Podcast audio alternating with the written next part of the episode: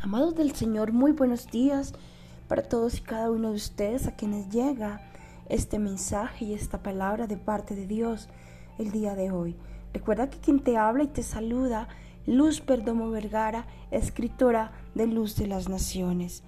En este maravilloso día quiero compartir contigo la siguiente enseñanza que el Señor me entregará el día de hoy, ya que estamos en este reto de 40 días con el Rey en donde estamos siendo llevados y conducidos por el Señor para convertirnos en personas más afables, personas honrosas, respetuosas, personas que en verdad reflejemos lo que es el verdadero Dios, ese Dios que tiene respeto por las demás personas, ese Dios que no piensa solamente en Él, sino que también tiene la capacidad de detenerse a pensar en las necesidades de otras personas.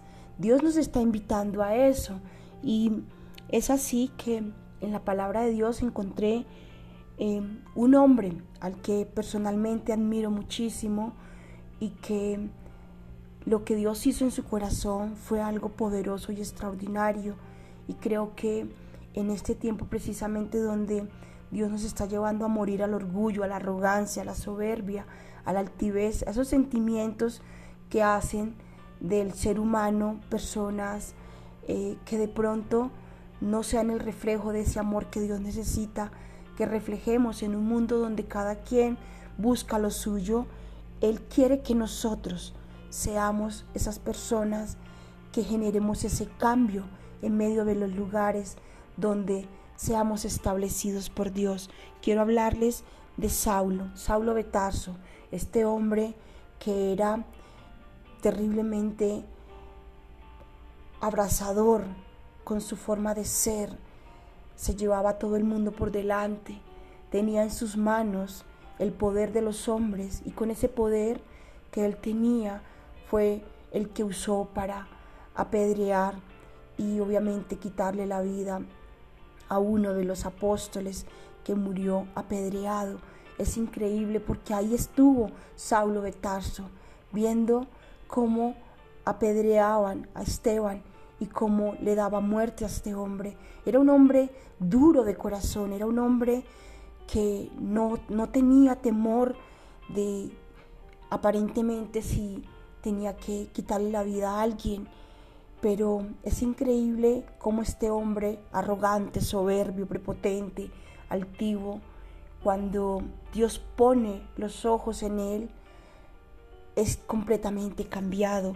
Vemos en Hechos 9 cómo él iba camino a Damasco, obviamente, para allí encontrar personas que creían en Cristo y darles muerte.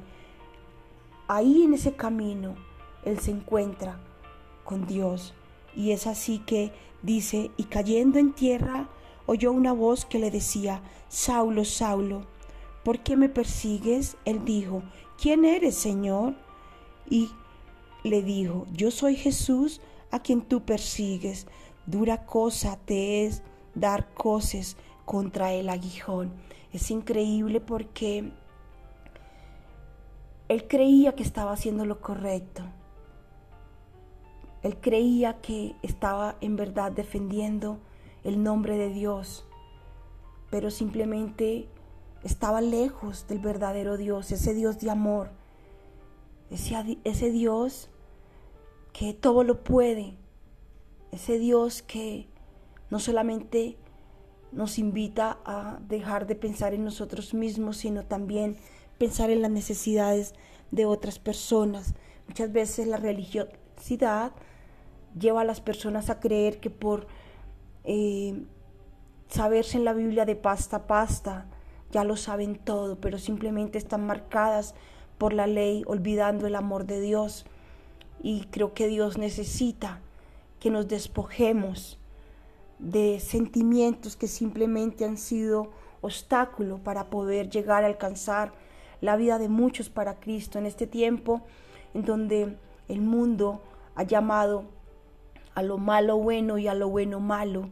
es donde nosotros como hijos de Dios tenemos que levantarnos a marcar la diferencia, pero lo tenemos que hacer desde el amor, lo tenemos que hacer desde la honra, desde el respeto.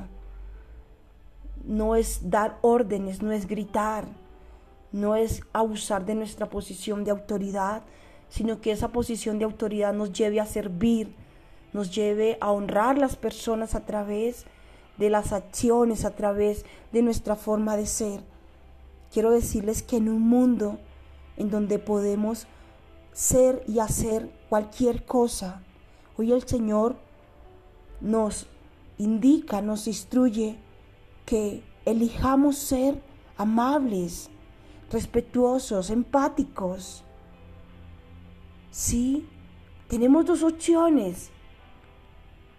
Llevarnos a todo el mundo por delante o caso contrario, que elijamos ser respetuosos, ser honrosos, ser amables con las personas que nos rodean, no creernos sabios en nuestras propias opiniones, porque cuando nos creemos sabios en nuestras propias opiniones podemos estarnos llevando a todo el mundo por delante, defendiendo una aparente verdad que no tiene sentido.